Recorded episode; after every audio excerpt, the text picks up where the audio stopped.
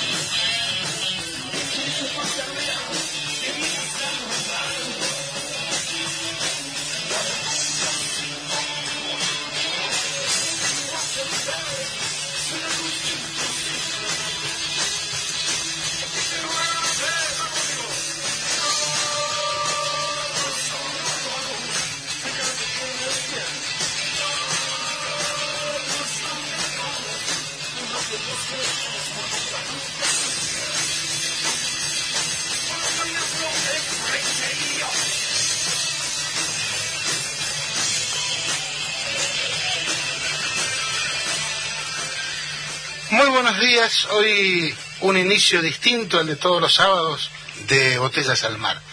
Eh, bueno, una mañana triste porque ayer se fue Parito Corbera, un personaje de la música del rock bahiense, este, entonces nos pareció la mejor manera de empezar el programa recordándolo con un buen rock and roll.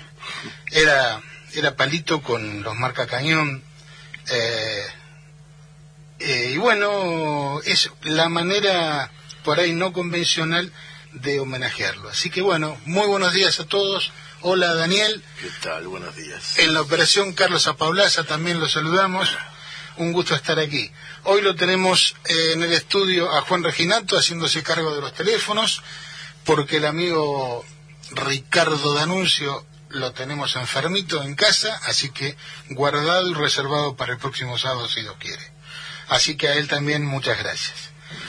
Guardado y reservado, ¿no? es decir, reservado y cría. Este, Exactamente. Les quería recordar respecto de respecto de la partida de Palito que esta tarde a las 19 en el horario habitual de Choripán Rock, su programa mítico, legendario, este bueno, sus compañeros de Radio Nacional le han organizado un programa en especial este en, en homenaje y en recordación, así que bueno, los esperamos a todos a las 19 horas. Yo tuve contacto con Palito hace muchos años atrás, la verdad que más de 10 me parece. Se me pierden en el... No, no, no, no, no éramos del mismo palo, justamente, hablando de, de, de rock y demás, pero la autenticidad, la, la, la, y la claridad, y me, el, el título del programa, la primera que escuché que presentaba su programa Choripán Rock, me decía, este es Palito. Es la síntesis, Exacto. pero es la síntesis de algo mucho más profundo que Palito. Es la síntesis de más que una generación, ¿eh? la, la, la, la síntesis de una cultura, que le pegamos las vueltas y los pueblos eligen sus caminos, encuentran los caminos y los construyen los caminos. Y Palito fue uno de los promotores de ese camino, de encontrar ese camino. Exactamente, me pasa lo mismo en cuanto al palo musical, porque realmente no es mi, no, no es mi, mi música de cabecera el rock, si bien- el rock, este rock metálico, pesado, este, si bien por supuesto lo reconozco como, como un género, ¿no? ¿no? Pero lo que uno pondera y a, a la hora de la partida es el cariño que la gente despierta en, en su semejante, digamos. Claro. Este, y bueno, y ese cariño yo siempre digo, cuando uno recuerda a alguien con cariño es porque que se fue buena gente. Exactamente. Y no le demos más No vueltas. terminamos de morirnos hasta que nadie nos recuerda y. Palito va a sobrevivir muchos años. Sin duda. Eh, un, un- un personaje de Bahía eh, que demasiado temprano, 54 años, esta porquería del COVID, podrán negarla, podrán contar, qué sé yo, está ahí, es una porquería, no, no, complica y si el virus toma encuentra un camino, destruye al cuerpo que lo porta. Sí, por ende, todo esfuerzo que hagamos para evitarlo este, es poco. Todo esfuerzo Exactamente, que es poco. Pero bueno, allá van. Muy bien. Los marca cañón quedaron para siempre. Para siempre, en nuestra memoria y en nuestro respeto. Chao, Palito. Eh, una dura tristeza. Dura tristeza. Recomiendo, yo no lo vi, pero tiene que estar por allí, una nota que le que hacía Cano, eh, eh, ese programa de Luis Alberto, el que hacía por televisión, o lo sigue haciendo, de los mil metros, que hizo con Palito. Me acuerdo haberlo visto y me resultó entrañable el, formato de, de Palito. Eh, las preguntas de Luis no fueron del todo respondidas por Palito por su propio desorden a la hora de empezar a hablar, pero cada una de sus frases me las recuerdo que me, me, digo, y este personaje el que conocí hace 10 años, yo no lo había vuelto a ver, sino hasta ese momento en, en el programa de Luis. Este, debe estar en YouTube, quizá recordarlo buscarlo sea un, un formato. Seguramente algo interesante eh, y algo para perdurar va a encontrarse ahí más de una frase de Palito en ese reportaje. Pero bueno, eh, la semana también se llevó a otro grande eh, de, la cultura, el pensamiento nacional, que es Horacio González. después vamos a hacer alguna referencia. sí, pero no podemos empezar sin nombrarlo también. Exactamente, porque la porquería esta se está llevando a demasiados. Ya nadie puede decir que no hay alguien cercano que o se fue o por lo menos estuvo complicado, eh, cercano a irse. Y muchos, eh, que conocemos a muchos, que y, que y todos conocemos a varios, que, que lo han transitado con mayor o menor dificultad en sus casas y mayores complicaciones. Pero hay algo que no sabemos qué es, y si alguno capaz que en algún momento lo sabe, y ahí encontramos la solución de que el virus abre una puertita en el cuerpo y complica hasta el final a, las personas que lo portan, y esto es lo que tenemos que evitar. Pero bueno, eh, entremos a la semana. La semana tuvo muchas cositas eh, que, para mí hay que subrayar. La primera es eh, que, que, empezó la semana con esto, fueron las conclusiones que tuvo el informe final de la auditoría forense sobre el caso Vincentín. Eh, la verdad que ese informe fue lapidario habla de una cantidad de irregularidades, de empresas fantasmas, de empresas autogestionadas, eh, autofinanciadas, de, financiamientos cruzados, de fuga de capitales, de, empresas enviadas a la, a la, a, la quiebra para perjudicar proveedores y quedarse con los dividendos en empresas que sostuvieron o se escaparon de esa quiebra. Una cantidad enorme de irregularidades que hace eh, que es difícil de explicarle en una sola palabra. El, informe es complejo, hay que saber de, economía, a mí se me perdió, eh, de economía o de, ingeniería económica, no sé cómo llamarlo, de ingeniería empresarial, en el cual las empresas, entre, los entrecruzamientos de empresas formados por los mismos grupos, que se prestaban plata entre ellos y que alguno eh, desfinanciaba al otro, eh, es, es repugnante directamente, porque se llevaron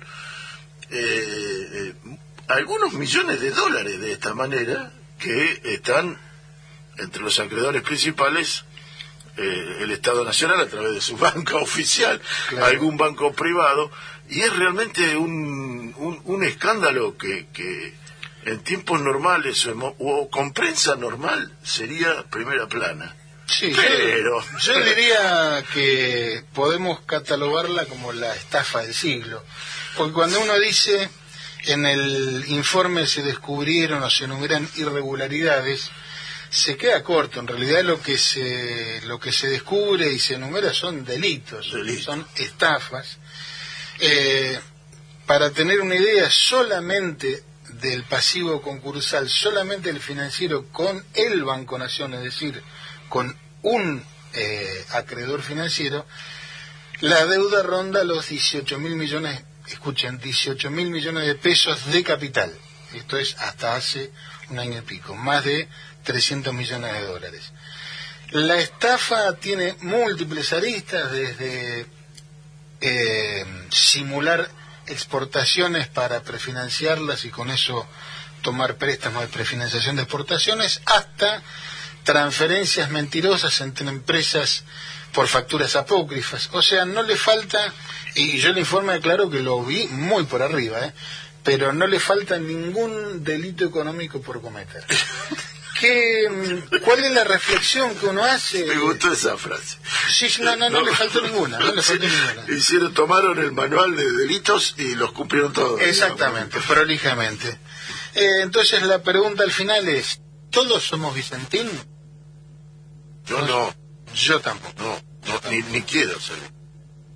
Así que bueno, veremos cómo sigue evolucionando la, la investigación. Aclaremos que este, esta información surge de un pedido del propio juez del concurso, el juez Lorenzini, eh, que bueno, que ahora con este informe que él mismo pidió, queda demostrado que también tuvo un manejo por lo menos liviano del, del expediente concursal. Claro, tengo un tengo una propuesta superadora, dijo el gobernador. Claro. Eh, sobre esa se manoteó. Este juez que es afín a Vicentín de alguna manera sí, y bueno, que por, por hace algo... esta auditoría para para encontrar eh, una, una una salida elegante a la quiebra de Vicentín. Pues lo que encuentra es Sí, esto, esto lo, sabíamos desde el primer día, yo incluso lo escribí. Sí, claro. Eh, no, no tenía otro destino, no tiene otro destino que no sea la quiebra, Vicentín, porque obviamente una empresa que cuyo pasivo concursal, quiere decir, pasivo concursal es la plata que quedó demostrado que está debiendo, asciende a más o menos 1.200 millones de dólares, y una empresa que ha perdido toda su confianza, y que su negocio se basa en la confianza, porque el productor que entrega granos eh, para su posterior venta es, está haciendo un acto de confianza, está depositando en una empresa un montón de dinero en especies.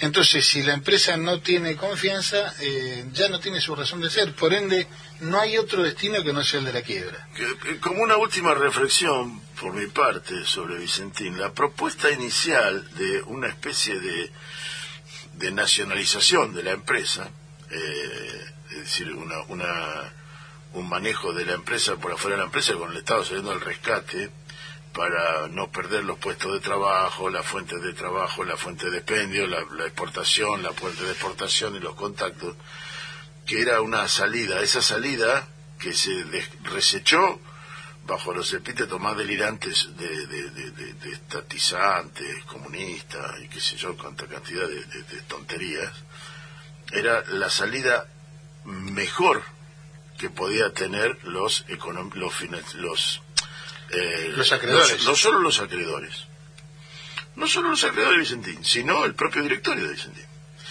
Porque los dejaba con un problema más pequeño, a debatir a lo largo de los años, estilo de Falco del Correo, y bueno, dentro de 25 años iba a ser condenados a Claro, el- recordados como estafadores después de muertos. El problema en cambio, es- el- ahora, ahora es otra historia. No, no, claro, porque ahora tienen que enfrentar también lo penal.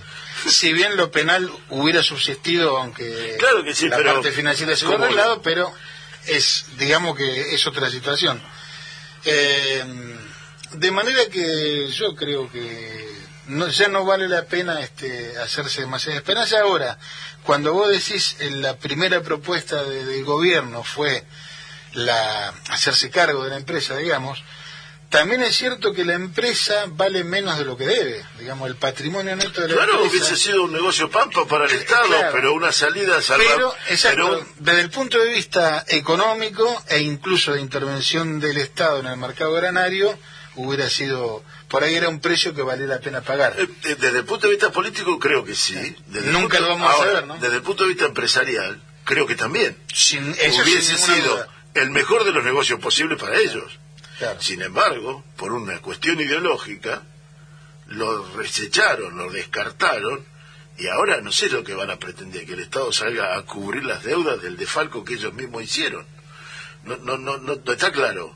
La quiebra es inevitable, la quiebra está pedida en Nueva York, eh, y, el que dijo, habló del defalco en granos, de la estafa en granos más grande del siglo fue un diario norteamericano. Sí, sí, sí, está La prensa norteamericana, la prensa especializada norteamericana hizo esta referencia. Así que bueno, aquellos que eran, todos eran Vicentín, terminarán este, cobrando las hilachas de lo que quede de la liquidación de activos. O le llevaremos cigarrillos y hierba a la prisión.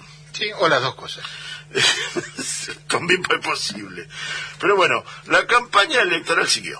Y obviamente y, va increciendo. Por un lado, uno ve como un eje básico del, gobierno, del partido del gobierno, eh, que es mostrar gestión y profundizar la gestión es su mejor método de campaña. Lo está llevando adelante así en la Nación y en provincia de Buenos Aires en particular.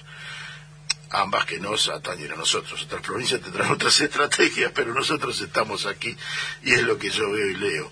Eh, pero esta gestión además está planteada y parada sobre eh, tres ejes fundamentales, veo yo, y esos tres ejes fundamentales, uno es el tema sanitario, eh, la llegada de vacunas, la, campaña de vacunación, algunos dirán que es la obligación del Estado y todas las afranafras, pero lo concreto es que las vacunas están llegando, las vacunas se están colocando y hasta hubo algún delirante que reclamó al gobierno que si hubiese iniciado la campaña de vacunación en el mes de octubre pasado, hoy tendríamos menos problemas. Ese señor se olvida que en el mes de octubre no había vacunas en el mundo las vacunas se empezaron a aplicar en el mundo en diciembre.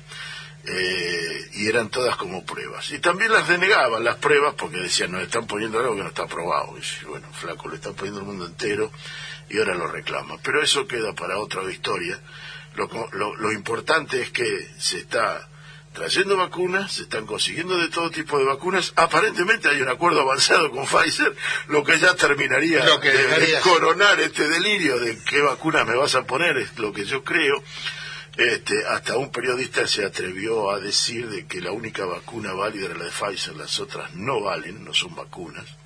Lo dijo un periodista eh, que debe haber estudiado mucho de medicina, ¿no? Sí, me imagino. Imaginemos. Este, lo concreto es eso. el otra es el tema económico. Y en el tema económico y la recreación económica hay varias puntas tiradas. Eh, la primera y más significativa creo que es la de la frase de Alberto que Fernández que dice queremos que el sueldo le gane a la inflación. Textualmente lo dijo en una reunión donde presentaban la paritaria junto con la asociación bancaria. A vos te viene lindo. pero, pero. Que al respecto me permito recordar, haciendo un paréntesis, eh, vale la pena escuchar el discurso de Sergio Palazzo en el cierre del Congreso Bancario. Vale la pena escucharlo porque, como dirigente gremial, enaltece a sus dirigidos. Coincido plenamente. Eh, y escuché muchas, muchas críticas de parte del sector, que ya sabemos, respecto de, eh, bueno, como la inflación fue mayor a la prevista, entonces ahora hay que hacer reajuste de paritarias para compensar. Y digo, sí, sí, sí, sí, la inflación fue mayor y lo que se está tratando de hacer es cumplir con aquel principio de que los sueldos le ganan a la inflación. Los que hablan en contra este, estarán en contra de aumentarle los sueldos al trabajador para que pueda comprar más bienes. Bueno, serán serán todos patrones los que están en contra, no sé. Pero a mí me parece, naturalmente lo ideal sería que la inflación fuera cero. O cobran en dólares. Claro, pero bueno, la cuestión es que la inflación no es cero y está perfecto que el trabajador gane un poquito más, le aumenten un poquito más que la inflación para que pueda seguir comprando.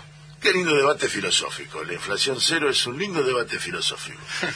este, porque yo creo que no es posible, ni siquiera como utopía, pero, pero lo dejamos para otro momento. de hecho, las economías más desarrolladas, aunque ínfima, pero tienen... Y al, tenemos inflación de, habitantes.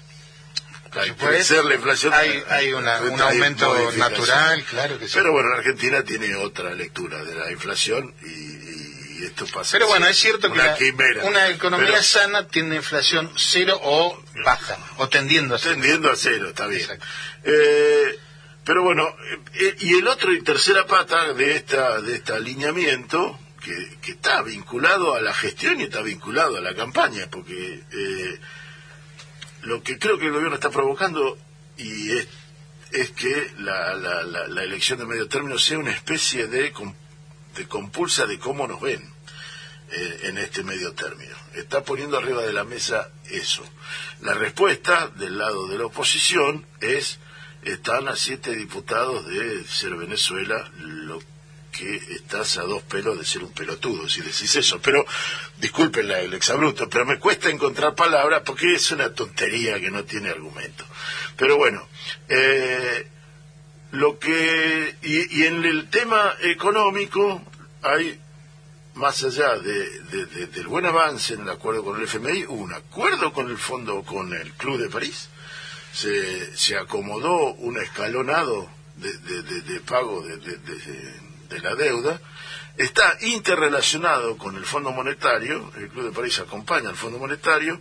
Reclama de alguna manera que no lo está haciendo explícito los propios funcionarios del fondo ni del Club de París, sí lo están haciendo los voceros de ellos, que vienen a ser en Argentina la oposición, que según parece el fondo reclamaría un plan de económico que les guste a ellos para hacer posible la eh, el acuerdo final con el Fondo Monetario. La verdad que esto tiene más de deseo que de realidad el argumento para decir esto, pero es lo que está sobre la mesa.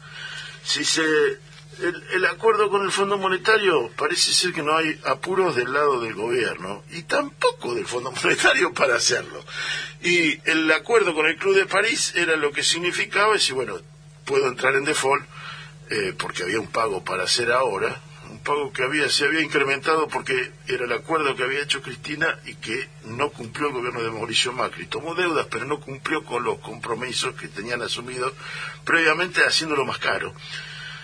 Y este acuerdo de patear para adelante es este lo que nos indica que solamente hay un grupito de fogoneros que están preocupados por este acuerdo, que no son precisamente ni los los, interven- los que intervienen en el debate, son los que intervienen por afuera en el debate. Y que la verdad que resulta patético escucharlos, ¿no? El otro día Agustín Rossi, el ministro de Defensa, hizo un- una definición en una, en una entrevista maravillosa.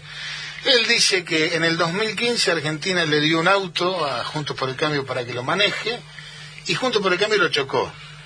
Y ahora quieren poner una academia de conductores. Y me parece que es el, el resumen de, de lo que está pasando. Está digo. sí. claro. Es- es- ¿Desde cuándo esta gente no, va, va a dar clase de manejo de, de, de deuda financiera con el exterior? Chocaron la calecita. Sí, sí, sí. Eh, pero bueno, este es un poco el esquema. En el Senado se, hubo dos acontecimientos muy significativos.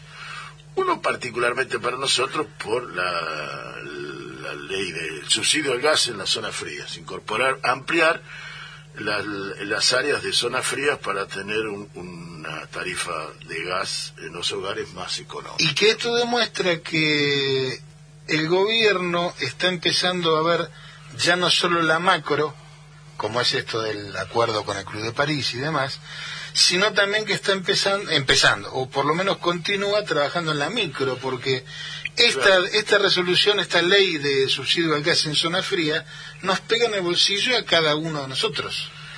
¿Sí? Y también aparecen, aparece gente rasgándose las vestiduras, porque parece ser que subsidiar a los porteños estaba bien, pero que nos subsidian a nosotros los que nos cagamos de frío está mal. Bueno, esa es la... Es una buena lectura de lo que es ser unitario.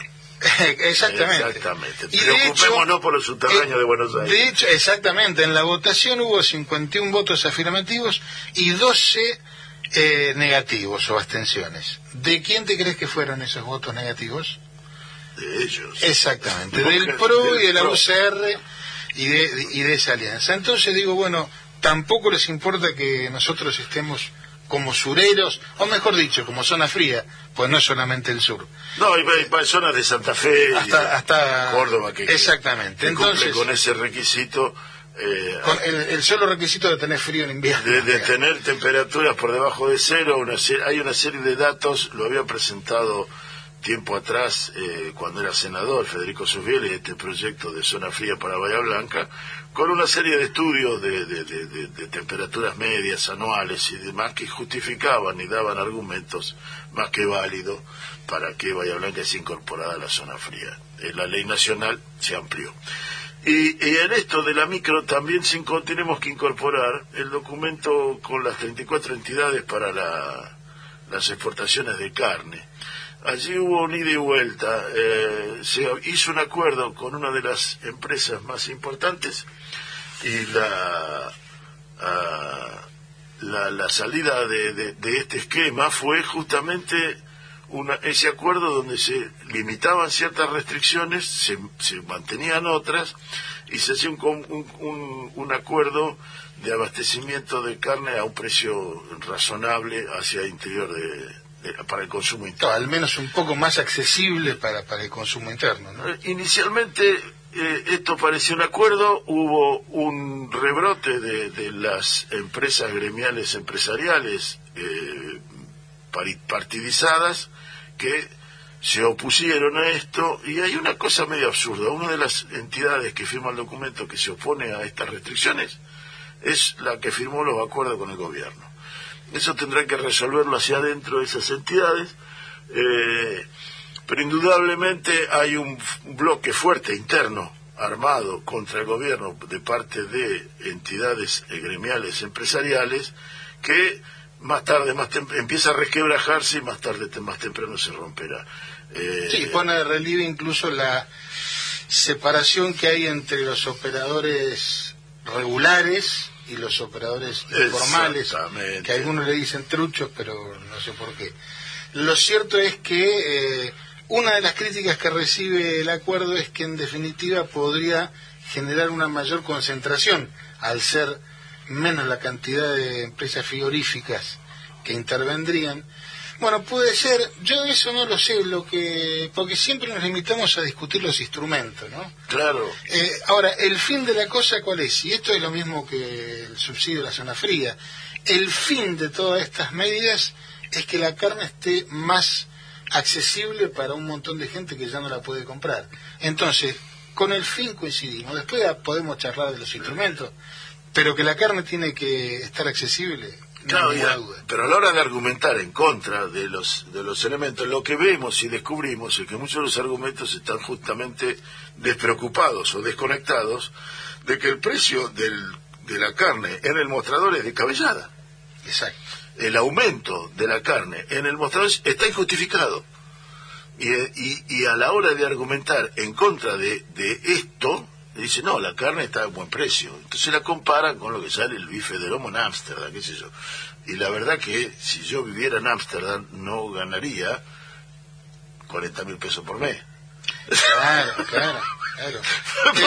porque, no sería ni siquiera ni siquiera indigente en Ámsterdam por ese precio. Cuando empezó Hubiese muerto congelado en una no, pero seguro. Cuando empezó la, la, la escalada disparatada de precios eh, duplicando al IPC, a la inflación, este, se empezaron a esbozar muchos, cuáles eran los, las razones macroeconómicas y piripipi. Muchos dijeron, bueno, aumentó el maíz, entonces eso hace que se infle el costo de la producción y entonces el precio final. Pero digo, el maíz no tiene semejante incidencia en el costo final de la carne. Eh, otros, bueno, hubo un montón de intentos de explicación.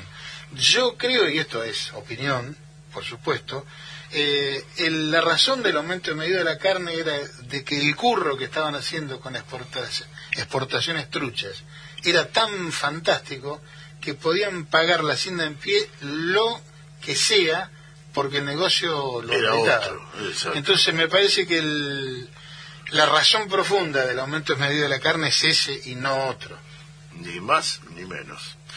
Eh, y para ir cerrando esta apertura del programa, eh, ayer, antes de ayer, se aprobó la ley del cupo trans en, en el Senado, ya tenía media sanción en diputados, y creo que es un paso más hacia, hacia un esquema de igualdades. Si bien es una discriminación en positivo, la que por ahí tendrá sus, sus detractores por este motivo, es poner de relieve que aquellas personas que no entran en lo que en el estándar, aquellos compañeros ciudadanos, con ciudadanos, habitantes que no entran en el estándar que algunos creen que debe tener la sociedad, no existen dentro de la sociedad o son parias dentro de la sociedad.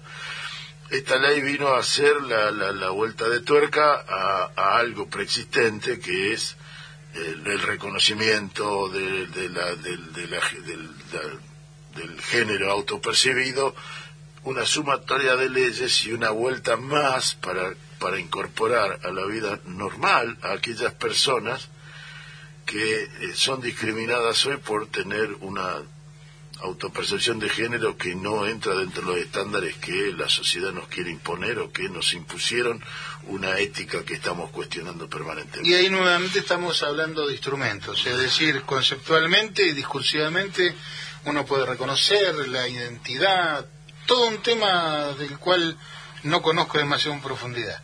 E, eso está todo bien, pero después a la hora de los bifes, eh, hay que generar legislación, disposiciones para que efectivamente ese concepto ocurra. Si no, nos quedamos en buenas intenciones. Eh, esto ya era fue un decreto del presidente del año pasado que eh, tomó hoy carácter, tomó esta semana carácter de ley y que en lo personal y en lo colectivo celebramos porque, insisto, aquel que el solo hecho de asumir una genitalidad o una, un género, eh, de autopercibir un género, es discriminado laboral, social y culturalmente, eh, dejándole un pequeño estándar de, y de camino de salida. Esto es, eh,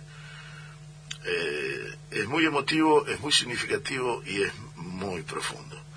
Y ya para terminar, dejamos los temas internacionales dando vueltas para más adelante. Eh, una noticia que da un punto final a algo que es y que fue descabellado y que se llevó 251 días de un expresidente preso. Me refiero a lo que ocurrió en, en, en Brasil, donde el Tribunal Supremo anuló todos los juicios que se llevó, que llevó adelante el juez Moro, contra Lula, contra Luis Ignacio da Silva, eh, por parcialidad y por persecución y por la acabada demostración del de lawfare, eh, lo vimos en el lo vemos todo concentrado en el juez Moro. Sí, diría yo que es el manual del lawfare, ¿no? Eh, por lo menos cumplió con todo, todos los requisitos, está siendo analizado y dicho de esta manera por juristas que están más allá de nuestra América y que, que que te han imbuido de otra manera. Acá es la utilización de herramientas para llegar a conclusiones judiciales falsas, sin argumentos, pero darle una, un, un esquema de legalidad a pruebas inexistentes, inventadas, o, obtenidas ilegalmente. A punto tal de, condenar a alguien por íntima convicción. Es decir, yo no tengo pruebas en tu contra, pero estoy convencido de que vos, sos malo. Vos sos culpable. te, meto preso. te meto preso. Estuvo 251 días preso el expresidente. Así que para lo No hay que olvidarse de esa foto en Buenos Aires, en plena presidencia de Mauricio Macri, donde compartieron un lugar el el, el presidente de la Suprema Corte de Justicia, pero hoy, Supremo también, Lorenzetti, con el juez ya fallecido, eh, se me fue el nombre en este momento. Y a mí también, no, te, puedo auxiliar. Y, Moro, eh, que, que, están este, en, esta, en, esa, en esa foto, y que eh, son la síntesis de un esquema, de un esquema judicial que en Brasil se cae a pedazos, aún dentro de la presidencia de, de, Bolsonaro. Es decir, no es que el Supremo cambió, los miembros del Supremo son los mismos, lo que cambiaron son las condiciones. Claro. Y el Supremo entonces puso en lugar las cosas donde tendría que haberlas donde tendría que haber impedido de que llegaran.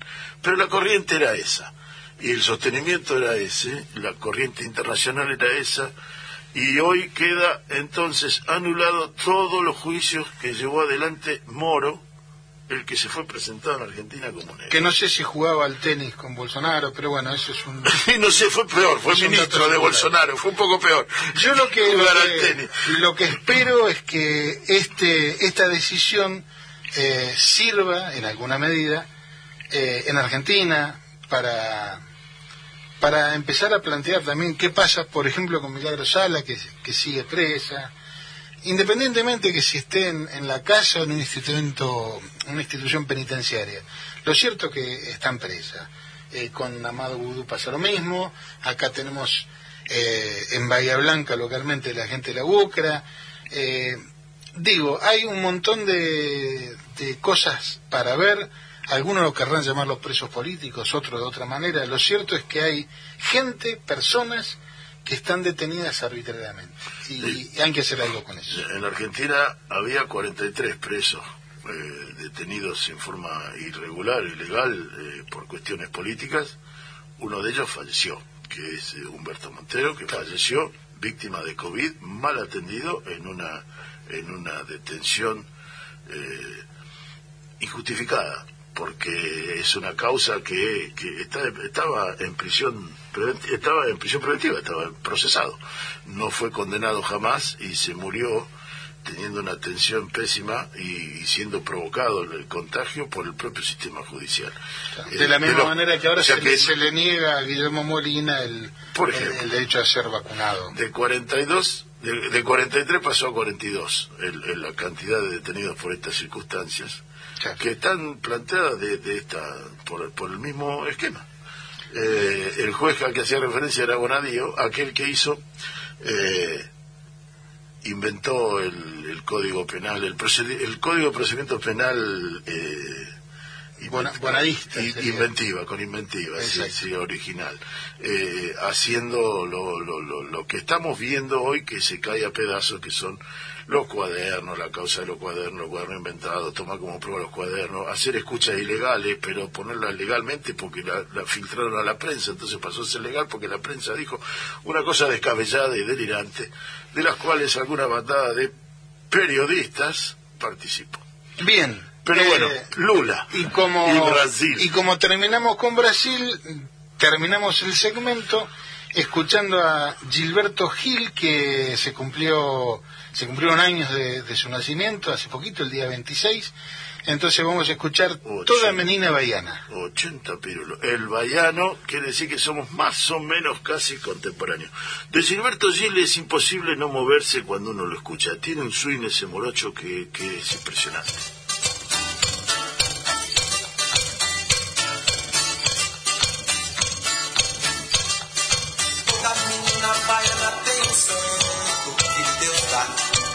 Toda menina baiana tem encanto que Deus dá.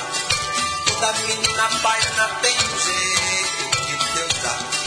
Toda menina baiana tem defeito também que Deus dá.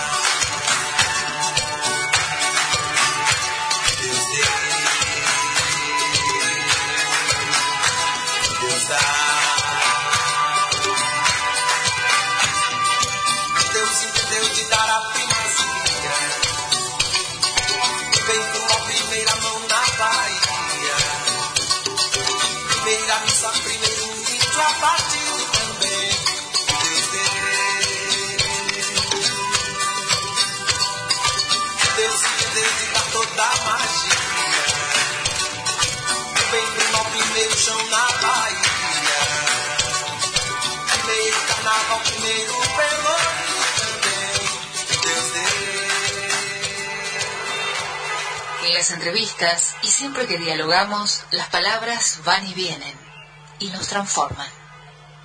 Una palabra no dice nada y al mismo tiempo lo esconde todo. Muy bien, y como anunciamos hace un ratito, estábamos hablando de la ley de zona fría, la tenemos en línea a Maite Alvado, que es la directora de la Dirección de Personas Jurídicas de la provincia de Buenos Aires. Muy buenos días, Maite. Te saludamos Claudio y Daniel de Radio Nacional. Claudio, Daniel, muchísimas gracias por recibirme. Bueno, no, gracias a vos por estar. Bueno, este, nos interesaba, porque digamos, a grandes rasgos, los beneficios de la ley los conocemos, pero nos interesaba ver especialmente el tema de las asociaciones civiles, es decir, cómo beneficia a las asociaciones. Sí, como vos decís, los beneficios de la ley, los bayenses y las bayenses lo conocemos bien, porque bueno, es algo que hace muchos años venimos pidiendo, dado obviamente las condiciones eh, geográficas. Federico Sufieles ha sido un gran impulsor durante muchos años de este tema. Y bueno, afortunadamente el diputado Máximo Kirchner pudo poner en palabras, en un texto normativo, esta necesidad no solo de Bahía Blanca, sino de 90 municipios de la provincia de Buenos Aires, eh, que vamos a acceder a este beneficio y además incluyó a las asociaciones civiles con ingresos anuales totales a la categoría G del monotributo, esto es más o menos un millón quinientos mil ingresos anuales, estamos hablando de un número no menor, eh, y además a los comedores comunitarios. Bien. Esa, ese límite económico, digamos, que han puesto eh, relacionado con el monotributo, entiendo que es para que haya una, una variación sin necesidad de, de nuevas reglamentaciones, ¿no es cierto? Yo entiendo que más que nada es obviamente apuntar a un sector que efectivamente lo necesita, así como la ley de zona fría no solo amplía en los distritos, sino también eh, limita o determina dos grupos, ¿no? Van, van a recibir el beneficio todos los hogares de Bahía Blanca en un 30%, pero en un 50% lo, lo recibirán aquellos sectores que tal vez consideramos más vulnerados o quienes más lo necesitan, bueno, con las asociaciones civiles se aplica un criterio similar. Claro, es función de los ingresos. ¿Y la actividad que desarrollan esas, esas asociaciones civiles tiene que ver con, con el beneficio o es para todos solamente teniendo en cuenta sus ingresos? Como bien decís, es para todos, únicamente teniendo en cuenta sus ingresos y lo que sí eh, celebramos muchísimo la incorporación de los comedores comunitarios, tengan o no personería jurídica, pero con reconocimiento, ¿no? Ya sea nacional, provincial o municipal. Nosotros sabemos y lo vemos en Bahía Blanca específicamente, más que nada con el tema de la pandemia, cómo los comedores comunitarios han sido fundamentales para que todos y todas tengamos un plato de comida en la mesa. Eh, Maite, Daniel te saluda. Buenos días. ¿Cómo te va? Daniel, buen día. Te llevo a, lo que ha sido la normalización de las personalidades jurídicas de las entidades, de clubes, de, barrios y demás. ¿Cómo, ¿Cómo ha ido avanzando este tema en la aplicación eh, y con qué dificultades se han encontrado eh, a la hora de reconocer la personería o de que puedan, puedan tener finalmente esa personalidad? Bien, gracias por tu pregunta, porque la realidad es fuertes que estamos llevando a cabo eh, durante el último año. Ustedes recuerden que se sancionó la ley 15.192 que prevé una normalización mucho más simplificada de las instituciones y a partir de su reglamentación distribuimos una serie de acciones en toda la provincia de Buenos Aires, no solo eh, de relevamiento junto con municipios, con la Defensoría del Pueblo, para saber la situación puntual de cada institución, sino también capacitaciones gratuitas, ¿no? Que es fundamental. ¿Por qué? Porque ante una nueva normativa los dirigentes y dirigentes tienen que conocer mínimamente cómo presentar sus papeles, qué tienen que juntar, qué, cuándo tienen que hacer una asamblea y de qué manera. Bueno, eso lo hemos ido trabajando. Vos pensás que hace eh, más o menos seis meses que está implementado este nuevo procedimiento. Tuvimos sí muchísima cantidad de consultas y también hubo muchísimos ingresos de estos trámites y ahora estamos en un proceso eh, que estamos, digamos, a la espera de que las condiciones sanitarias permitan a estas instituciones realizar la asamblea, ¿no? Porque el mm. último paso de cualquier tipo de regularización es realizar una asamblea para aprobar nuevas autoridades y aprobar los balances. Claro. Lo que pasa es que justamente por las condiciones sanitarias hay muchas instituciones que todavía no pueden hacer este paso final. Sí, no hace mucho tiempo hablábamos con Mariano Arzuaga este, y nos, nos señalaba que muchas veces este, esta circunstancia atenta contra el funcionamiento normal de las asociaciones porque se convierte en un, en un escollo muchas veces insalvable. Sí, bueno, eh, en todos los órdenes de nuestra vida eh, la pandemia nos ha afectado en algún punto, ¿no? Eh, esto no es ajeno tampoco a las instituciones, pero lo que sí yo creo es que con esa solidaridad y ese amor que los dirigentes y dirigentes tienen, lo han comprendido. Si ustedes se ponen a, a ver las, las, digamos, las acciones, eh, las- los discursos, las demandas de estas instituciones, realmente ha sido más bien de comprensión del momento que estamos pasando y no de una exigencia tal vez respecto de sus necesidades en particular. Sí, en buena medida estas organizaciones han y están cubriendo necesidades de, de- de- de- extrema necesidad, valga la redundancia, en, en- en el eh, yendo más allá de la actividad que ellas mismas estaban preparadas, armando este, merenderos o comedores. Eso también es lo que vimos. Eh, han sido muchos puntos de eh, ollas calientes, lo cual, vuelvo a repetir, ha sido fundamental para que todos puedan acceder a un plato de comida, pero también han sido centros de vacunatorios, centros de aislamiento, han sido centros y puntos de inscribite a- al vacunate, entonces han acompañado al Estado en toda la pandemia de una manera realmente eh, que es, es imponderable, porque uno a veces piensa desde el Estado cómo hace si no tiene a estas instituciones insertas en cada barrio y en cada comunidad y realmente el panorama es mucho más difícil. Ni más ni menos, comunidad organizada. Maite, te cambio de, de tema por- para, para ir buscando la salida. Eh, formaste parte de el- la comitiva que recibió la vicepresidenta Cristina Fernández Kirchner eh, cuando fue el tema de la cuando fue uno de los primeros consecuencias del atentado que sufrió local del frente de todos aquí en Bahía eh, nos podés hacer una semblanza de ese encuentro Sí, claro. Bueno, eh, como vos bien decís, la vicepresidenta nos recibió inmediatamente a Gabriel Godoy, a Selén Durán, a Federico Susbieles, a Marcelo Feliu, eh, porque principalmente quería escucharnos, quería saber qué pensábamos, más allá de que ella ya estaba totalmente interiorizada de la situación y estaba al tanto también de los avances en la causa judicial, quería que nosotros le acercáramos también eh, lo, lo- el sentimiento, digamos, de cada vecino y vecina de Bahía Blanca.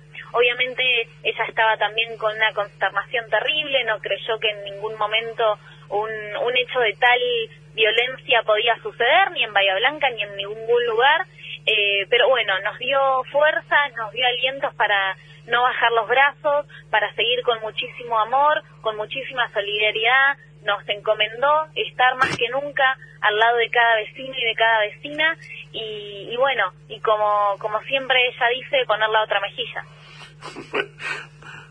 Gracias, Maite. Muy, muy amable de tu parte haberlo recibido este sábado. Eh, te felicitamos por la tarea que están desarrollando y volveremos a molestarte en breve. Me parece que más que va a ser más más antes de lo que pensamos. temprano que tarde. Más temprano que tarde. Un, un beso grande, un abrazo. Un beso a ustedes y muchísimas gracias por esta oportunidad de difundir a las asociaciones. Por favor, Maite. Gracias. Gran abrazo. Bueno. Muy bien, era Maite Albado, la directora de la Dirección de Personas Jurídicas de la provincia de Buenos Aires. Y como ya nos tenemos que ir buscando el noticioso, nos vamos a ir recordando a el cumpleaños de Luis Salinas, un eximio guitarrista argentino, El que fue Salinas. el Gordo Salinas. El 24 de junio del 57 nació Luis Salinas. Que Así que una, nos, nos una a técnica que supongo que, que, que, un profesor la, de- la- la criticaría.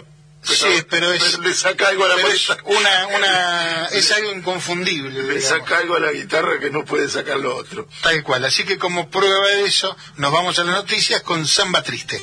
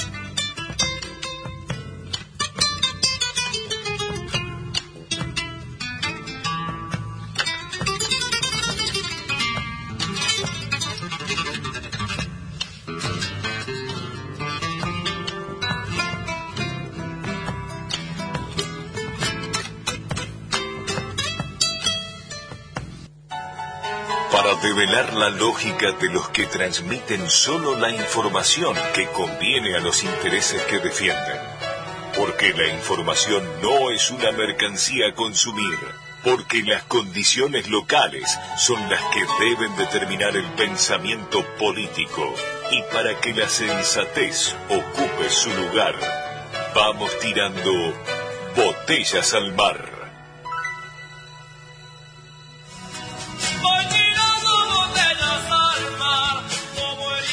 Bien, y como decíamos al principio del programa, eh, en la semana tuvimos otra pérdida también muy importante eh, y que es la partida de Horacio González, un intelectual de fuste, alguien totalmente reconocido por, por todo el pueblo argentino, fue director de la Biblioteca Nacional, será muy recordado por eso también. Eh, pero bueno, lo cierto es que su partida generó una una pérdida enorme y una gran pena en, en la mayoría de nosotros. Sí, es, eh, es un pensador, eh, es un pensador eh, difícil de, de leer porque es muy con una densidad muy alta cuando cuando cuando escribe y quizá y, quizá cuando habla también pero siempre en cada una de sus intervenciones hay frases, hay palabras, hay, hay, hay, hay una conjunción de pensamientos que, que abre ventanas. Eh, no es José, no es Horacio una persona que, que sea eh, que, que, haya pasado desapercibida por quienes eh, estuvieron cerca. Nosotros, yo no lo conocí, eh, lo llamé Horacio recién como si fuera en la confianza. He leído y lo, me, me, tiene algo muy especial que hace que uno lo, lo, lo quiera. Hay, hay, una nota que hizo un entrevistado nuestro acá, este, el rosarino eh, Federico Galende, que escribió en el página, se fue alumno de él, escribió en el página una nota hace un par de días, un par de días atrás, cuando nos enteramos de su fallecimiento. Eh, y, Federico termina su nota con una frase que, de hecho, le mandé un, un, saludo por, por esa nota a, a, Galende, vamos a volver a llamarlo por Chile y por esto. Eh, donde dice eh, que, que, la muerte le arrancó de las manos el último libro del que estabas aprendiendo, le dice a, él. Eh, parecía que lo había leído todo y, era capaz de relacionar todo. Hay un libro que me atrevo a recomendar desde acá humildemente que es eh, se llama La voluntad de pensarlo todo son unas charlas entre José Pablo Feynman, el entrevistado nuestro de la semana pasada, y Horacio González, eh, que editó, hizo la editorial Planeta. Un periodista se le ocurrió juntarlos a los dos, este, eh, y de muchas horas de conversaciones, lo transcribió en un, en un libro, y, y ese, ese libro hace un recorrido por la historia reciente de la Argentina y por la historia reciente de Latinoamérica y por nosotros mismos como, como, como corrientes pensantes, como constructores de futuro, que es eh, sumamente alentador, sumamente importante y, y, que lleva a la, a la profundidad de, de, lo que es el, pensamiento y la construcción del pensamiento. Uh, de la manera en que planteaba las cosas, Horacio hace que, que, nos abra la cabeza, hace que nos que seamos mejores y que no seamos complacientes receptores, sino que seamos activos críticos de la realidad. Y creo que ese es el mejor legado que nos dio dejó Horacio. Sí, sí, sí, sin, sin caer este en, en la en la adulación o en el piropo fácil. Eh, Horacio, creo yo, y sin ser un, gran lector, también lo aclaro, eh, fundamentalmente me parece que lo que quien se despidió es un gran, una, una gran máquina de hacernos pensar, de hacernos reflexionar, de hacernos pensarnos a nosotros mismos y me parece que esa es, esa es la maravilla que gente, Horacio y gente como Horacio logra en, los corazones de cada uno de nosotros, ¿no?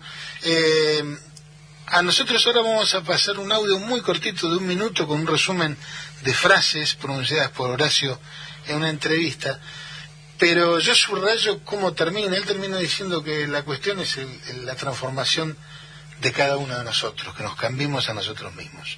Y me parece de un valor enorme.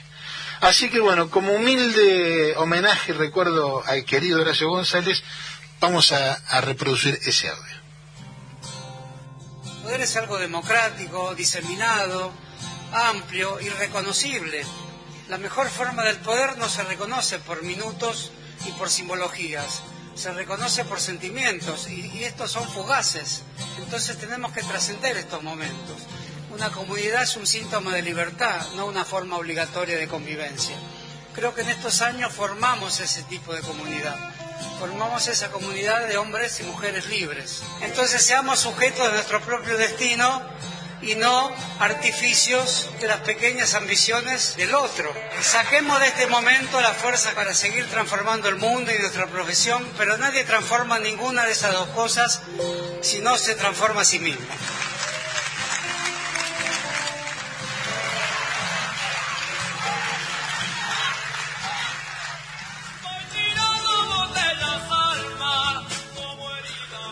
Sí, y, esto que escuchábamos es la despedida de, Horacio González de la Biblioteca Nacional, eh, cuando dejó de dirigir la biblioteca por el cambio de gobierno y la decisión del gobierno, obviamente, de que no, bueno, era una cosa obvia, él no iba a seguir y ellos no querían que siguiera, así que estaba todo perfecto. Pero eh, allí en esas pequeñas frases, la que plantea, ¿no? la de la construcción de la comunidad es el formato de la libertad, es la libertad del, todos. Esa vuelta de tuerca al pensamiento es que nos hace, nos hace plantear esto. Bueno, lo dejamos al, recuerdo de Horacio y aquí estamos en comunicación con Ademar Valda, eh, que es eh, que fue cónsul en Buenos Aires de Bolivia eh, y fue diputado por el MAS, es sociólogo y analista social y politólogo y, ha trabajado en desarrollo de comunitarios de la sociedad. En estos momentos se encuentra en, en La Quiaca, y que, bueno, hace un poco difícil la comunicación, pero vamos a hacer el esfuerzo. Vamos a, a tratar de remar tecnológicamente. Ademar, un gusto saludarte, Daniel Guerín y Claudio Angelini, quien te habla, te saludamos desde Bahía Blanca. ¿Cómo está, mi hermano? Un gusto saludarlos. Mil disculpas, a veces la señal no es tan buena. Sí. Por el... Pero bueno, muchas gracias y trataremos de poder colaborar. Por supuesto, por supuesto. Que ustedes tienen, ¿no? Ahí también la saluda Claudio, que es un gran amigo, lo hemos conocido también por las redes sociales y, y bueno, también es un periodista muy importante, porque lo entrevistamos aquí en mi programa, me acuerdo, para hablar de la coyuntura argentina. Bueno, mi hermano, prestos para poder colaborar en este importante espacio, porque para nosotros es fundamental poder colaborar en estas iniciativas que hacen una lucha contra hegemónica, contra los grandes medios de comunicación que lo que buscan es desinformar a la población. Ni más, ni menos, además, esa, esa es la idea justamente. Eh, dejar por ahí de quejarnos y empezar a aportar humildemente un granito de arena para que la comunicación sea horizontal. Eh, bueno, queremos... ¿Me escuchás, Ademar? Sí, yo te escucho muy bien, hermano. Bien, perfecto. Eh, queremos empezar la, la entrevista a vida cuenta de de que sos diplomático y has sido cónsul aquí en Argentina. Bueno, que nos des un pantallazo, una, una opinión de cómo estás viendo el proceso electoral en Perú. Mira, yo creo que hoy en, la región, en la región en su conjunto, hay eh, una, una tendencia, ¿no? Una tendencia que claramente está demarcada por consolidar gobiernos democráticos, gobiernos populares, progresistas, que plantean políticas a favor del pueblo, a favor de las grandes mayorías, eh, y también obviamente otro bloque de poder que lo que busca es mantener el statu quo, mantener la dominación, ir en contra de nuestras soberanías, a favor de, vamos a decirlo así con mucha claridad, de potencias extranjeras, fundamentalmente la norteamericana. Entonces, lo que ha vivido el Perú es un poco esta tendencia, esta tendencia que, claramente eh, está debatiéndose, ¿no?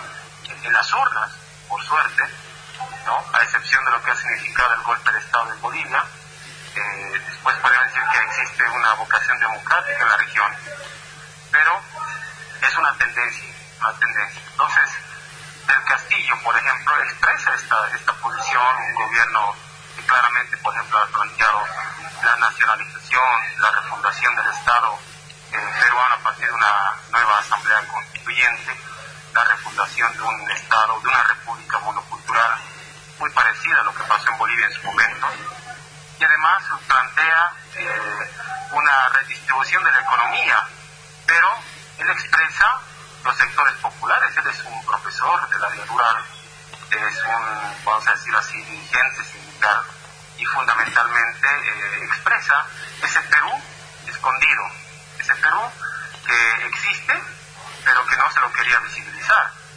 Eh, la gente de la sierra, la gente de los pueblos indígenas, aymaras, quechuas, la gente de la Amazonía, los sectores populares en general. Y, Keiko Fujimori lo que expresa es pues una política neoliberal, una política eh, a favor de lo que significa el Grupo de Lima, por ejemplo, a favor de lo que significa estos gobiernos eh, que de alguna otra forma van en contra de la consolidación de la patria grande. Eh, claramente esa es su tendencia. Entonces lo que ha habido aquí es esta pugna, es esta disputa electoral, pero que eh, ha tenido un ganador. Hoy los resultados al 100% dan como ganador a el profesor del Castillo.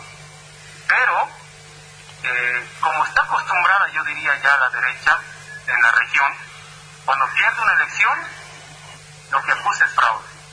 Lo que acusa es que eh, no han podido, en este caso, ganar la elección no por los votos, sino por un supuesto fraude. En, Perú que decían que, que, los gobiernos de izquierda, Maduro, poco más, dicen ahí Bolivia, ¿no? Eh, han modificado eh, el actuar de la Junta Nacional Electoral, como se denomina allá, para que en este caso imagínate semejante basada, semejante eh, insulto a la inteligencia de las personas, pero esto ha sido amplificado por los medios hegemónicos de comunicación, esto está también buscando tener algún eco en los sectores eh, militares más conservadores. Y eso nos preocupa. Nos preocupa porque si hay un ganador. Existe un, partido que ha ganado las elecciones, y en este caso, porque ha sido el partido del profesor del Castillo, no se puede desconocer la voluntad popular porque es una segunda vuelta, y en toda segunda vuelta, lo sabemos muy bien, con un voto se gana la elección. Y en este caso eh, del Castillo, no, ha ganado la elección con más del 50% de los votos. Entonces, no se puede desconocer esta voluntad popular, pero eh, lamentablemente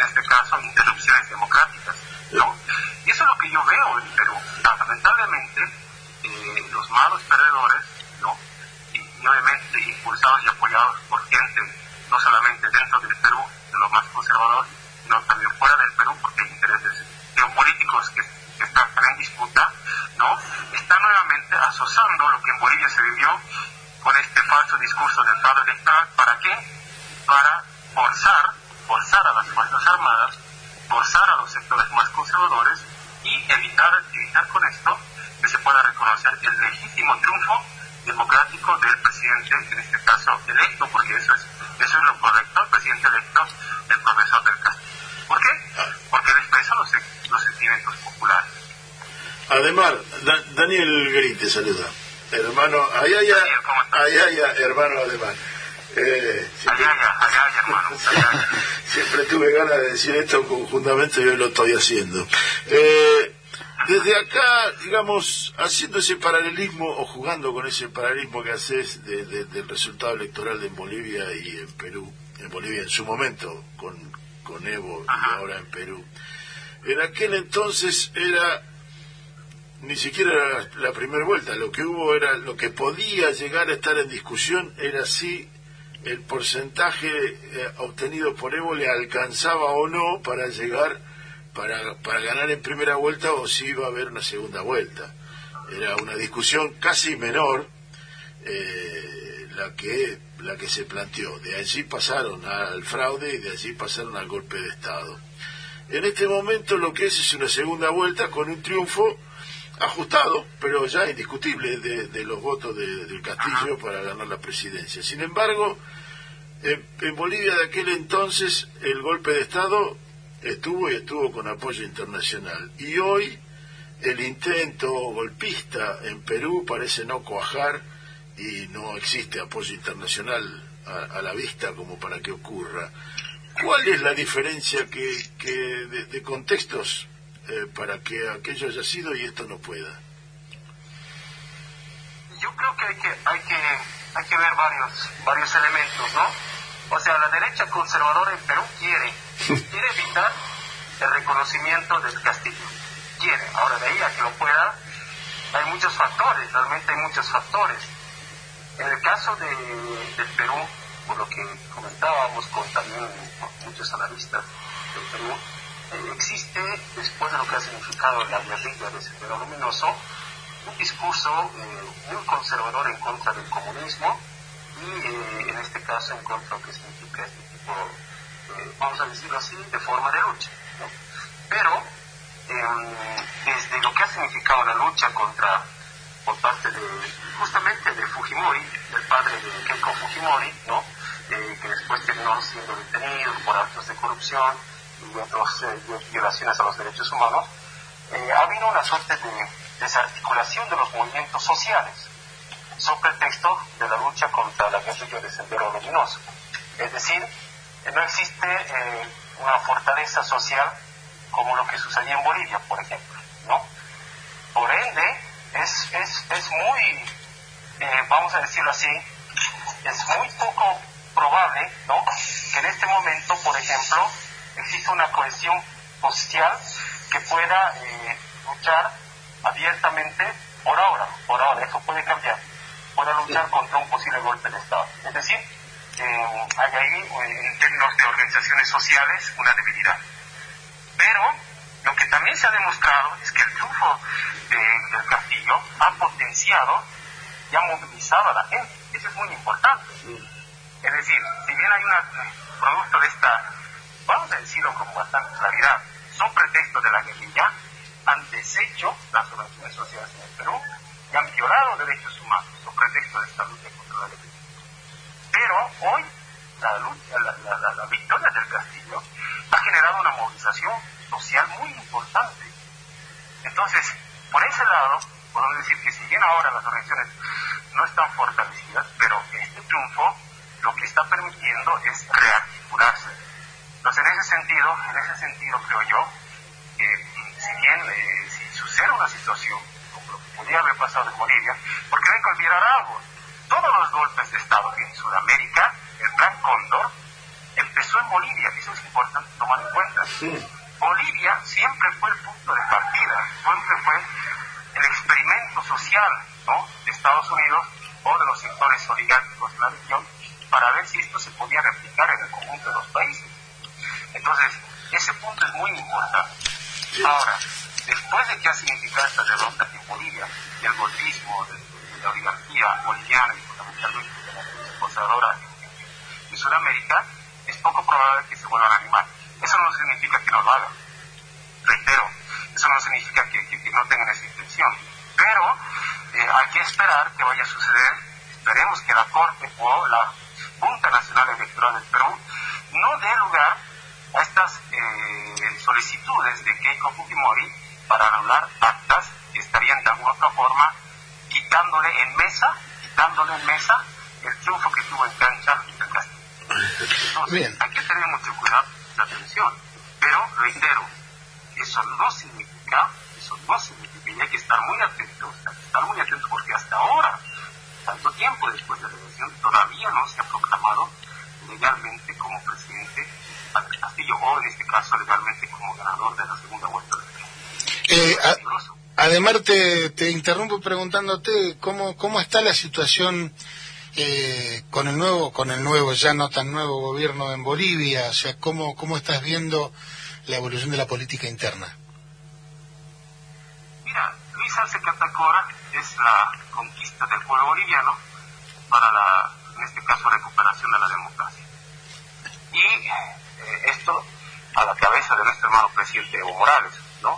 El líder indiscutible del movimiento indígena, del movimiento campesino, del movimiento socialista.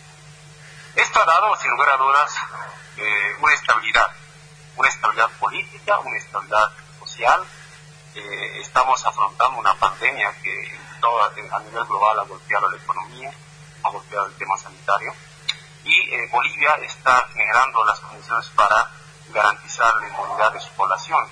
Y como nunca, ahora la población en Bolivia, por ejemplo, la gente que tiene 30 años de edad puede vacunarse. Y eso no sucedía con el gobierno de facto, que, utilizó los recursos para beneficio personal, para generar actos de corrupción, para matar al pueblo, para matar y reprimir al pueblo. Y hoy tenemos eso. Entonces, a seis, más de seis meses de gestión del presidente Luis Arce Catacora, hoy Bolivia está retomando, está retomando el camino para generar esta estabilidad social, pero fundamentalmente para recuperar el sitial que teníamos a la cabeza de Evo Morales cuando era presidente en la región. No te olvides que Bolivia, gracias a su modelo económico social comunitario, se constituye en el país que mayor crecimiento tenía con respecto a su Producto Interno Bruto y con respecto al porcentaje de otros países. Éramos el país que más crecía en ese sentido, en ese entonces. Sí, eso sin ninguna duda y, y contrariando la imagen eh, romántica, si vos querés, que, que tiene mucha gente de la izquierda, ¿no? Realmente Evo logró eh, una situación de desarrollo económico como pocas en América Latina. Claro, y era, y era como que el mal ejemplo para Estados Unidos de un gobierno popular de izquierda, pero que también estaba administrando la macroeconomía y la microeconomía de una forma adecuada. Por eso el temor de, de- de la cantidad de Evo Morales en el gobierno, nada es casual. No, sin Ellos sabían un nuevo mandato de Evo Morales, Bolivia, no solamente iba a tener un, li- iba a mantener ese sitial, ese liderazgo eh, económico en la región, sino que ya se iba a constituir, iba a materializar muchos otros resultados que estaban en camino. Por ejemplo, el tema del litio. Eh, no te olvides que antes de que le den el golpe a Evo, eh, Bolivia ya había suscrito un contrato para la explotación y fundamentalmente, en este caso, la industrialización del litio. Por eso es que Tesla, Tesla, Ujú. Alan Musk, ¿no? Manifestó que, bueno, eh, se lo dije en un Twitter, ¿no? Cuando hay este tipo de situaciones y no nos benefician de alguna otra forma de entender aquello, nosotros en cualquier momento podemos intervenir. Totalmente. Nada es casual, nada está fuera de contexto. Y, y ahora, gracias a esta recuperación de la democracia, gracias a los movimientos sociales, se está volviendo a retomar ese camino. Bolivia va a crecer según en las percepciones del Fondo Monetario Internacional, que para nada es afín al movimiento al socialismo, para nada es afín al gobierno del MAS, ¿no? Dijo que iba a tener un crecimiento, iba a cerrar 2021 con un crecimiento por encima del 3%, casi llegando al 4% de su Producto Interno Bruto. Eso personalmente, personalmente después de un, de, de un casi un año de recesión económica que hemos tenido con los golpistas, es muy alentador. No, seguro, y más en un, en un contexto de pandemia global como el que estamos viviendo, donde todas las economías están tendiendo la disminución. Eh, además, te vamos a tener que despedir porque ya nos estamos quedando sin tiempo, como nos pasa siempre con las entrevistas interesantes. Así que te comprometemos por ahí para cualquier otro sábado de estos seguir charlando de la realidad, en, re- en realidad de Latinoamérica. No estamos hablando solamente de Perú y Bolivia, estamos hablando de nuestro querido continente. Así que te damos las gracias y te despedimos hasta cualquier momento, Ademar. Bueno, un abrazo, mi hermano, un abrazo. Un abrazo, hermano Ademar. Un abrazo. Gracias. Muy bien, era Ademar Valda Vargas, ex cónsul de Bolivia y una persona por demás interesante para, para escuchar. Bien, hoy se cumplen 19 años de- del fatídico hecho del puente Purredón donde perdieron la vida en la represión Maximiliano Costequi y Darío Santillán. Así que no queríamos dejar de recordarlo, eh, rendirles nuestro, nuestro homenaje también y lo vamos a hacer escuchando por orquesta típica Fernández Fierro, Puente Pueyrredón.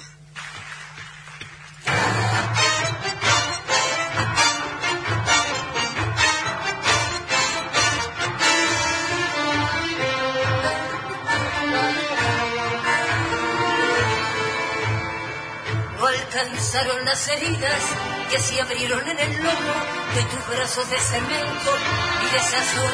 Y el ejército más pobre, desde las frentes cansadas, que se acerca a la frontera a reclamar, a curar tu sed de sangre, no alcanzó para hacerte más gris. Puente Pueyrredón.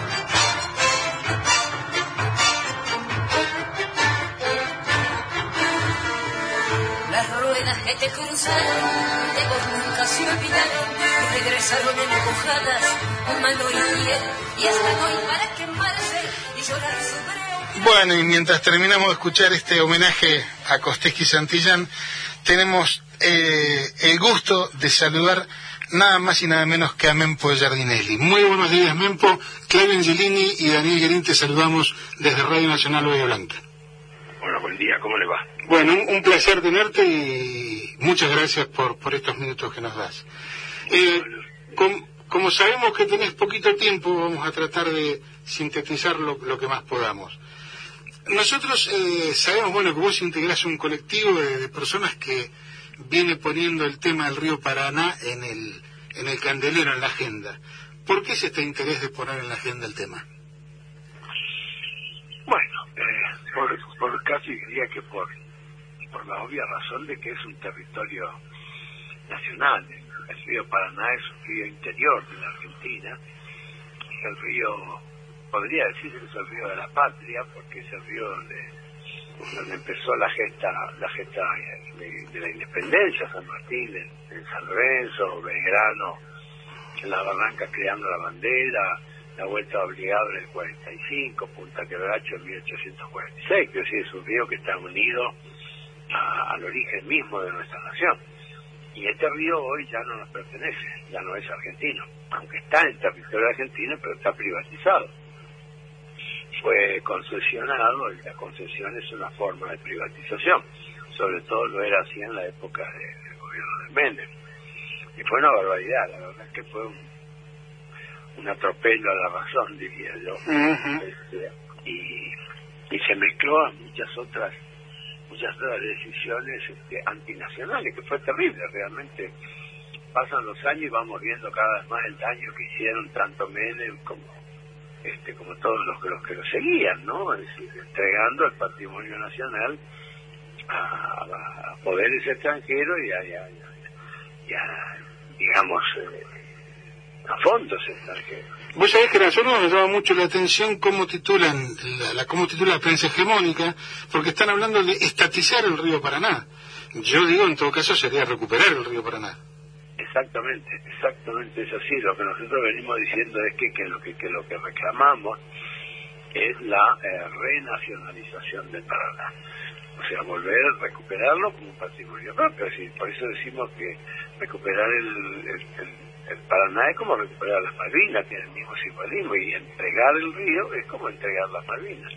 Este, lo que pasa es, bueno, lo que puedan decir este, los, los mentimedios, como yo los llamo, bueno, no tiene, en realidad no tiene ningún valor, más que el valor este, de confundir a buena parte de la, de la sociedad, pero creo que la sociedad hoy tiene va teniendo cada vez más claro, a pesar de que no tenemos los medios importantes este, y nos manejamos de las maneras que podemos, democráticas y nacionales y populares, creo que hoy se ha, se ha ido encendiendo este, este espíritu, este sentimiento nacional. Hoy en día, piensen ustedes que hace seis meses nadie este, sabía de esto, estábamos completamente este, eh, distraídos y engañados con esto. El río está ahí, pero se lo había empezado a llamar incluso hidrovía, que es una manera incorrecta, porque la hidrovía no existe, este, y la hidrovía es nada más que el nombre de fantasía de una corporación extranjera, se llama hidrovía social este, pero eso no, el río es un río Paraná y lo fue siempre. Y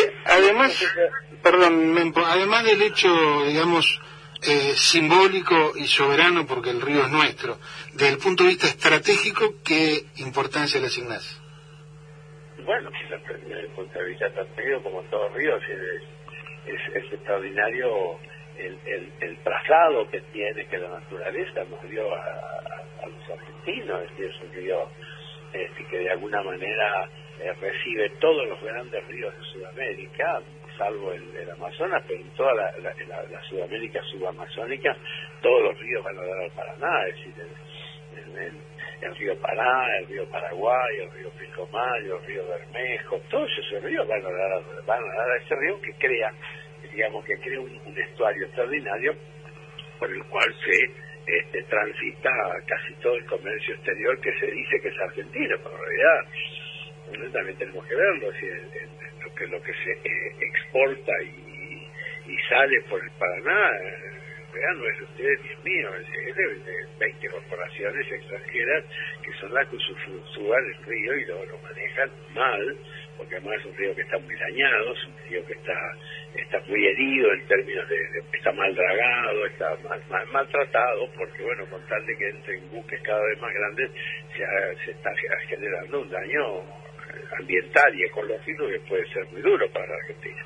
Entonces, este, eh, digamos que tiene una, multifacético el, el problema, este, y todo lo que estamos pidiendo, lo que pide cualquier argentino o argentina, este, de buen sentimiento, es que queremos recuperar ese río. Lo que le estamos diciendo al gobierno es que se ocupe de que el río vuelva a nosotros. La decisión parece que no es esa, parece que ya está tomada y es la de, digamos, de volver a, a, licitar, a concesionar el río, que es una forma de volver a privatizarlo, con lo cual estamos absolutamente de acuerdo.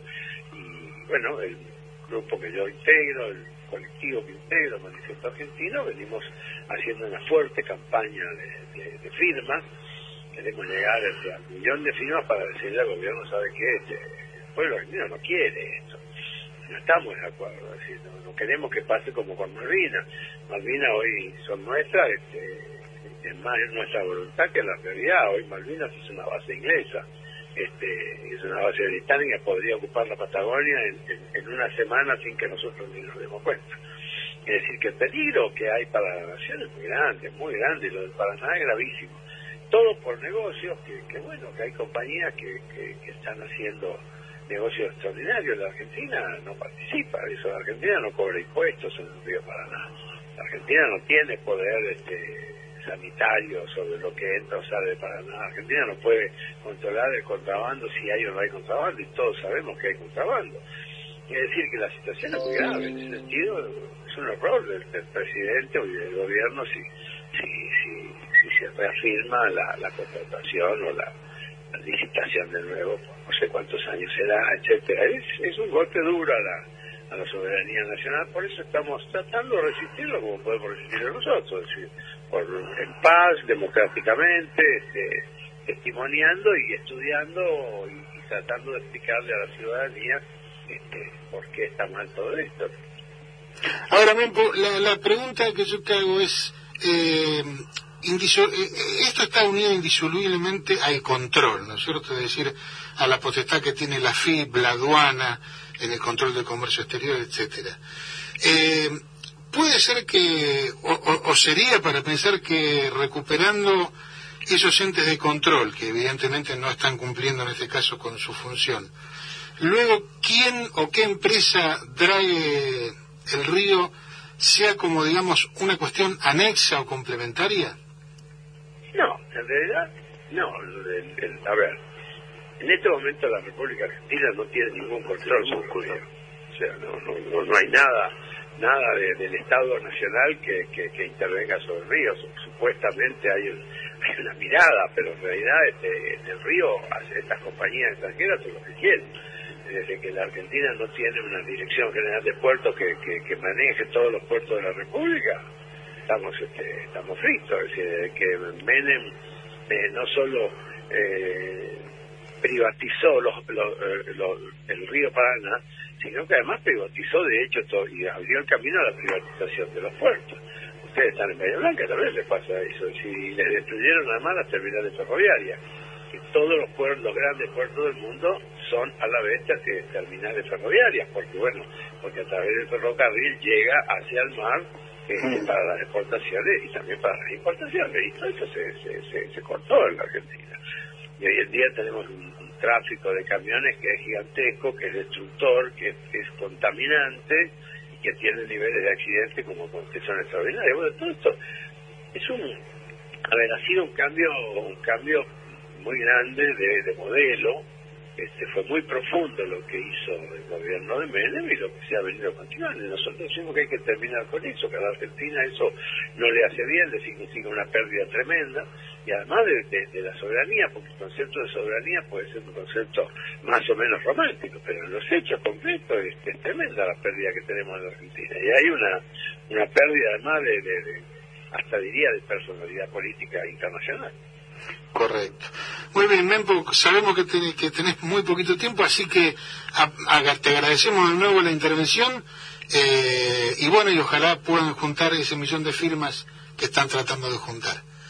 Está bien, pero no, no piensen que es una cosa nuestra, también es de ustedes. No, por supuesto, y por eso, por eso estás hablando con nosotros.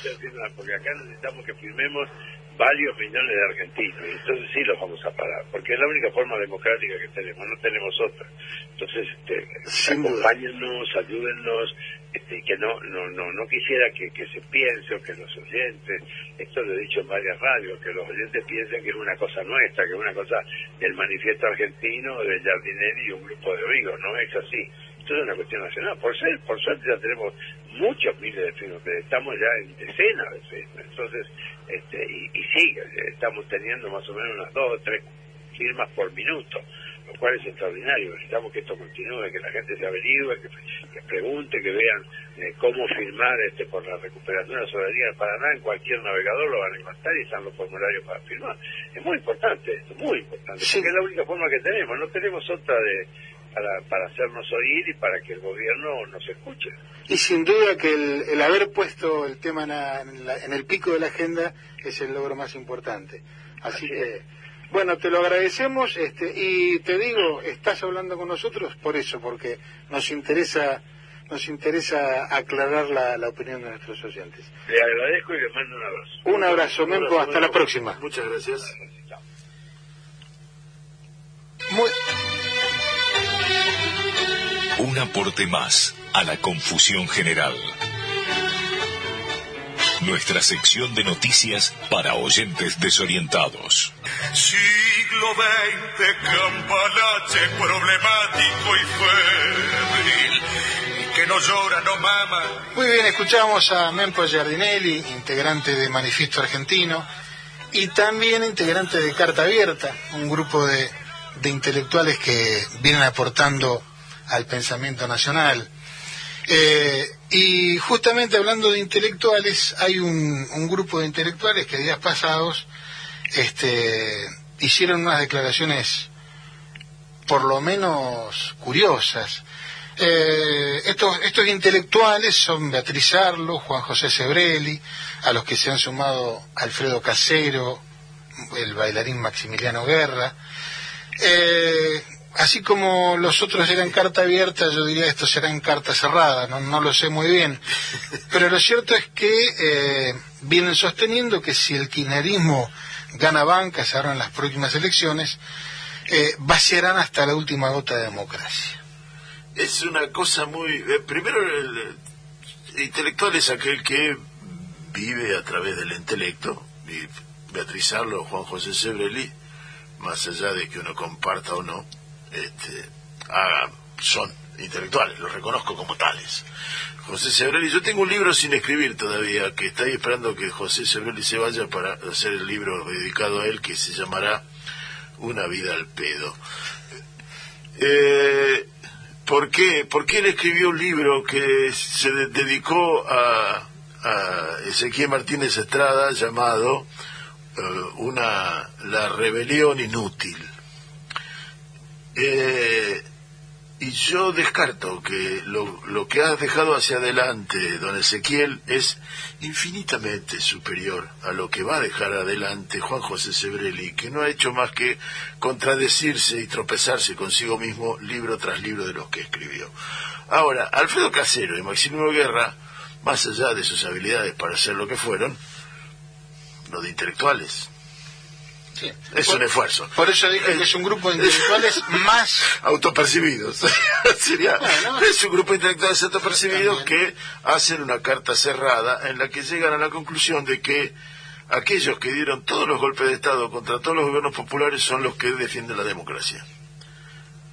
Claro, una, una cosa muy, muy, curiosa. Eh, Pero bueno, Hay que hacer un esfuerzo, digamos, intelectual para, por lo menos para entenderlos. ahora Macri pretende que el DIPI sea candidato en la matanza y que Maximiliano Guerra y, y el gordo y Alfredo Casero sean también candidatos en las próximas listas. Eh, ¿Será esto lo que defiende la democracia? Sí, y más aún teniendo en cuenta que estamos a siete votos de ser Venezuela. Eh, Estamos a la vuelta de la esquina de ser sin, Venezuela. sin entender demasiado qué es ser Venezuela, en fin, eh, cosas a las que nos tienen ya lamentablemente acostumbrados un sector, sector del, entre signos de preguntas, pensamiento de, de nuestro país. del pensamiento gorila. Bombardearon la Plaza de Mayo sin ponerse colorados y defienden la- en nombre de la democracia. Sí, sí, realmente, son, son la continuidad de eso, lamentablemente. Eh, Pero bueno, Cristo y- vence. Hablando, sí, hablando de, de elecciones y de internas que están preparando y demás, Jorge Macri, furioso con, con la interna que está viendo en el PRO, de que si Vidal sí, Bullrich no, etcétera, etcétera, dice que están en el límite de hacer un papelón. ¿Se referirá a que el DIPI sea candidato? Pu- puede ser una, una parte del límite. Dice, se ha generado un desorden que pone en riesgo que nos presentemos como un cachivache de cara a la sociedad. Estamos en el límite de hacer un papelón. Yo diría que ya superaron el límite. Lo están haciendo el papelón. Eh, claro, porque realmente si en un momento de, de- de tanta angustia para la sociedad, de tanta crisis por la pandemia, eh, ni siquiera demuestran la empatía y la y el interés de ponerse en el lugar del otro, sino que limitan la interna a pelearse entre ellos, realmente es, es el, el papelón ya lo están haciendo. Hay una serie de cuestiones eh, interesantes en esto. Si la primera es que dos periodistas de TN lo corrieron y lo arrinconaron a Macri. Sí, sí, no, no Berbisky, ¿eh? No, no, ya, ya con esto, ya, ya con este cerrame era 15. Ahora, eh, lo que hace suponer entonces la primera conclusión, le sacar, le soltaron la mano y lo dejaron pataleando en el barro. Eh, pero hay otra cosa que plantearía lo contrario.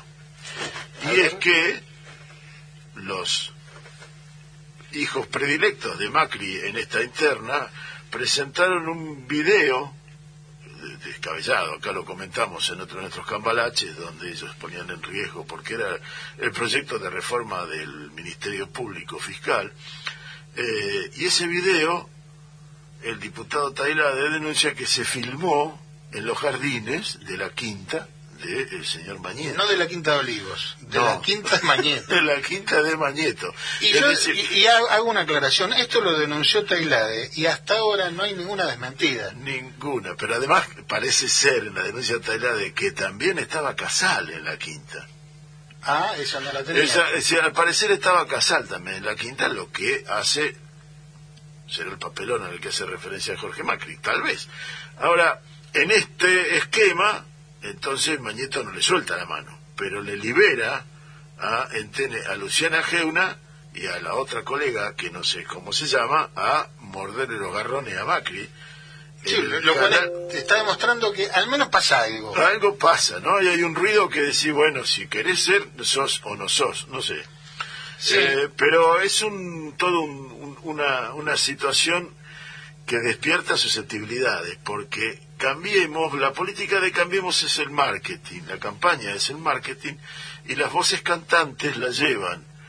Los organismos que nuclean a empresarios industriales de distintos colores y distintas dedicaciones, eh, que son los que plantean la política, las organizaciones gremiales empresariales, para sintetizarlo, la campaña y los que hacen la repercusión y la oposición son el sistema de comunicación, el aparato, el sistema de comunicación que tienen en todas sus redes y sus cadenas. Sí, un, un poco lo estábamos diciendo el sábado pasado esto, ¿no? Que en definitiva se, la interna del PRO o de Juntos por el Cambio se está dirimiendo en un lugar en el que no corresponde, ¿no? Porque lo que corresponde es que esto se dirima en la política y, y termine de dirimirse en, en las elecciones que no la- corresponde. Bueno, yo creo que hay un lugar, desde hace mucho tiempo, ¿no? Sea, hay un lugar que pareciera ser que, que corresponde, que es un despacho donde Mañeto siempre está presente, desde aquel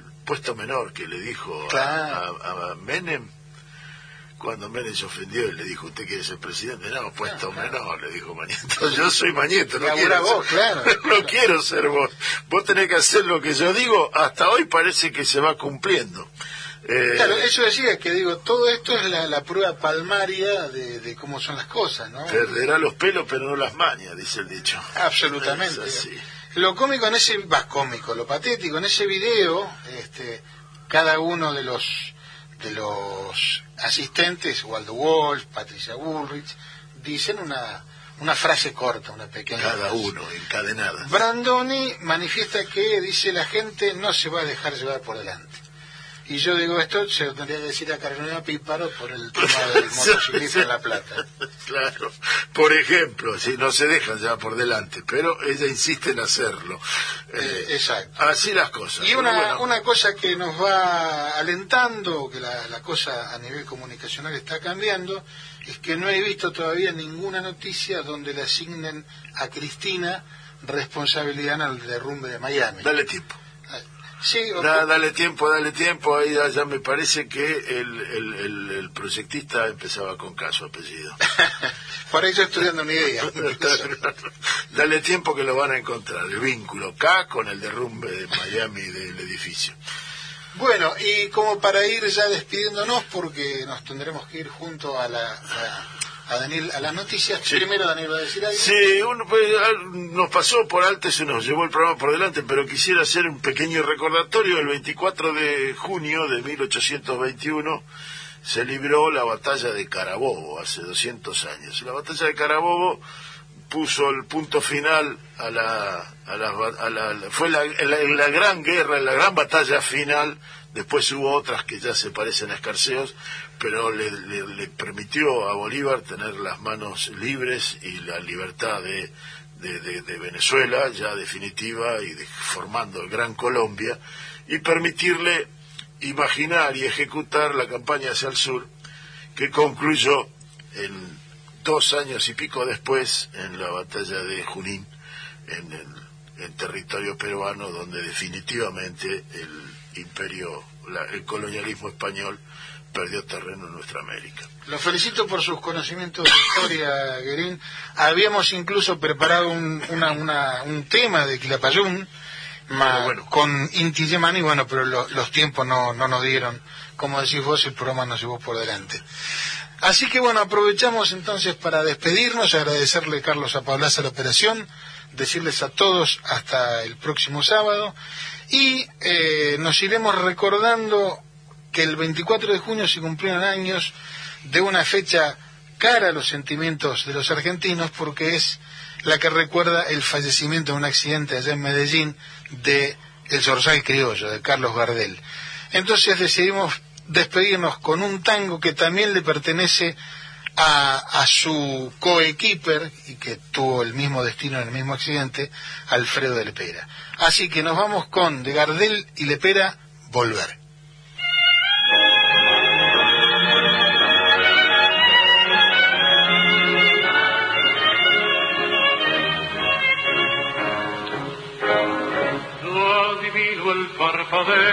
de las luces que a lo lejos van marcando mi retorno. Mismas que alumbraron con sus pálidos reflejos hondas horas de dolor. Y aunque no quise el regreso, siempre se vuelve al primer amor. La vieja calle donde el eco dijo, tuya es tu vida, tuyo es tu querer el burlón mirar de las estrellas que con indiferencia me ven volver, Con la frente marchita, las nieves del tiempo platearon mi piel.